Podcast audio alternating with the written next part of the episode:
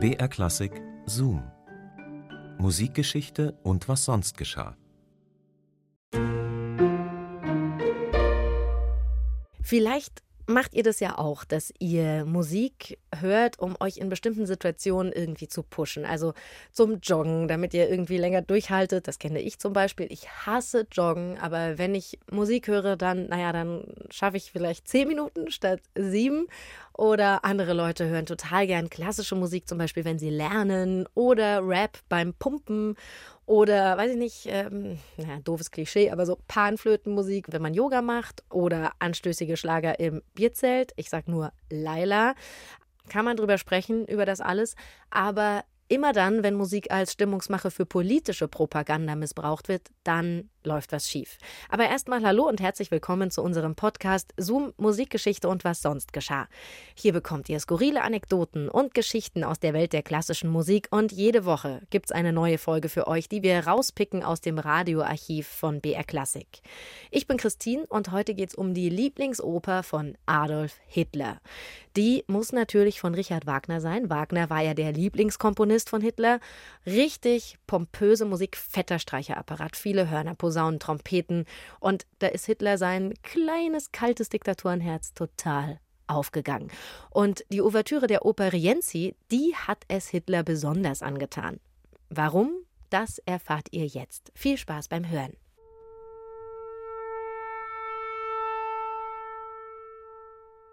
Nicht erhebend ist das Innere des Palastes. Ist außen mächtige Majestät, welche dem Bauer den Ernst eines Denkmales der Kunst aufdrückt, so empfindet man im Inneren eher Bewunderung denn Würde. Nur wenn die mächtigen Tonwellen durch den Raum fluten und das Säuseln des Windes dem furchtbaren Rauschen der Tonwogen weichen, dann fühlt man Erhabenheit, vergisst man das Gold und den Samt, mit dem das Innere überladen ist. Adolf H. Punkt. Das Treppenhaus der Wiener Hofoper. Postkartengruß eines zukünftigen Ansichtskartenmalers. Der kam sich vor wie in einem Märchen aus Tausend und einer Nacht, staunte über Museen, die nächtlichen Prachtfassaden der elektrisch beleuchteten Ringstraße und die Musik von Richard Wagner im Jahr 1907. Fin de siècle in der Metropole eines Vielvölkerstaates. Die Welt von gestern. Das Laboratorium der Moderne. Arnold Schönberg hatte gerade die Fesseln der Tonalität gesprengt. Adolf Loos diagnostizierte Ornament und Verbrechen. Aber das interessierte den Touristen aus Linz nicht. Wenige Monate später lebte er in Wien als anonymer Bohemian, scheiterte zweimal an der Aufnahmeprüfung der Kunstakademie und wähnte sich verkannt. Tagträumereien und Opernbesuche. Stundenlanges Anstehen um einen der billigen Plätze im Stehparterre unterhalb der Kaiserloge. Kunsttempel und Krawallstätte. Gustav Mahler hatte sich, entnervt von Intrigen und antisemitischen Ausfällen, nach New York verabschiedet, nachdem er den Rendezvousplatz der Wiener feinen Gesellschaft in einen Kunsttempel verwandelt, Wagners Musikdramen in neues, modernes Licht gesetzt hatte, gemeinsam mit Alfred Roller. Und Adolf H. entrüstete sich über Besucher. Die in die Oper kommen, um gesehen zu werden, schöne Toilette und teuren Schmuck vorzuführen, dort zu flirten oder womöglich Geschäfte abzuschließen, um dann natürlich vor Schluss der Vorstellung in einem Tanzlokal den Abend amüsant zu beschließen. Die Kreise solcher Provenienz gehören nicht in das erste Kunstinstitut des Reiches, Sie sollen sich in einem Nachtlokal vergnügen.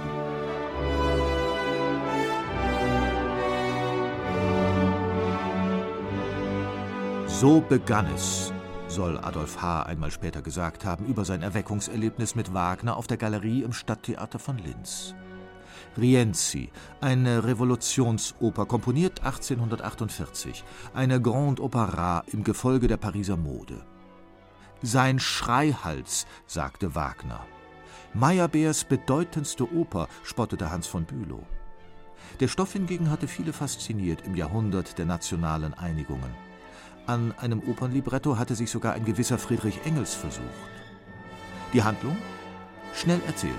Cola di Rienzi, eine historische Figur des 14. Jahrhunderts, setzt sich als Volkstribun an die Spitze der römischen Republik und eint Italien, frenetisch akklamiert mit Heilrufen in Massenszenen. Das Ende? Verrat, Tod in den Flammen. Eine seltsame Jugendfreundschaft hatte dann 1905 in Linz begonnen zwischen Gerhard Kubizek, genannt Gustl, ein Tapeziererlehrling, der Musiker werden wollte, und Adolf H., ein Dandy, der Künstler werden wollte. Vater Kubizek war entzückt über den Umgang seines Sprösslings.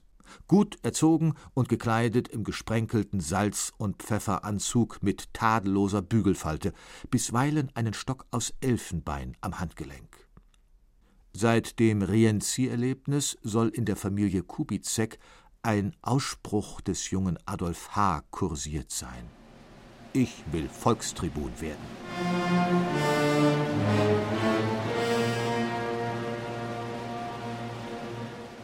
Gustl Kubizek wurde Zeuge, wie Wagner zum Leitbild des jungen Hitler wurde, als könnte dieser ein Teil seines eigenen Wesens werden. Sein Freund Adolf H. studierte alles, was mit der Oper zu tun hatte: Bühnentechnik, Beleuchtung, Kostüme. Wollte er etwa doch bei Roller vorstellig werden? Hatte er sich doch ein Empfehlungsschreiben aufsetzen lassen. Doch Adolf H. machte auf dem Treppenabsatz kehrt. So ließ er die Chance seiner Entdeckung ungenutzt verstreichen.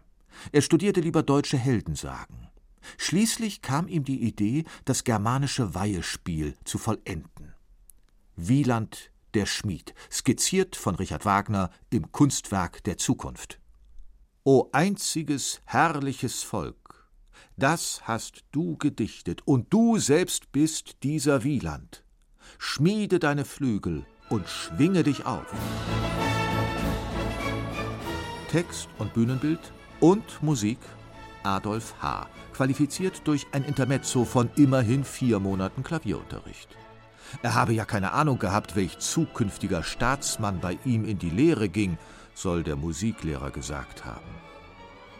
Gustl, dem ordentlichen Studenten der Musik in Wien, gestand Adolf H. die Rolle des Ausführenden zu. Er habe ihm beweisen wollen, dass er auch ohne das Konservatorium zu besuchen musikalisch dasselbe, ja noch mehr zu schaffen vermochte. Nicht auf die Weisheit der Professoren käme es an, sondern auf den genialen Einfall. Immerhin bescheinigte Gustl in den später von der NSDAP in Auftrag gegebenen Jugenderinnerungen seinem Freund Adolf H. fieberhaften Fleiß, als würde ein ungeduldiger Operndirektor ihm bereits das Manuskript aus den Händen reißen die Musik, weit verzweigte Polyphonie der Komposition. Hitlers Opernprojekt, mindestens so größenwahnsinnig wie die politischen Pläne Rienzis. Warum wurde ausgerechnet die Rienzi-Ouvertüre zur heimlichen Hymne der Nürnberger Parteitage? Die wurden sorgfältig inszeniert mit Musik und Massenaufmärschen, wogenden Fahnenmeeren, Lichtdramaturgien, wie auf der Bühne der Wiener Hofoper. Wagners Musik war ja schon von den alldeutschen Georg Schönerers in einem nationaldeutschen Sinn besetzt worden. Das Schulvereinsfest in Wien 1908 etwa begann feierlich mit der Ouvertüre zu Rienzi. Aufstieg und Untergang eines Volkstribuns. Warum zog ausgerechnet diese Geschichte Adolf H. sein ganzes Leben magisch an? Rienzi war ein Fanatiker, der an seine Mission durch Vorsehung glaubte. Hitler war besessen von der Vorstellung eines Kampfes um Endsieg oder Katastrophe. Diese hatte in Rienzi ihren radikalsten Ausdruck gefunden. Die Originalpartitur hatte Hitler seit den 30er Jahren besessen. Sie verschwand mit dem Untergang des Dritten Reiches. Vermutlich ging sie im Führerbunker in Flammen auf.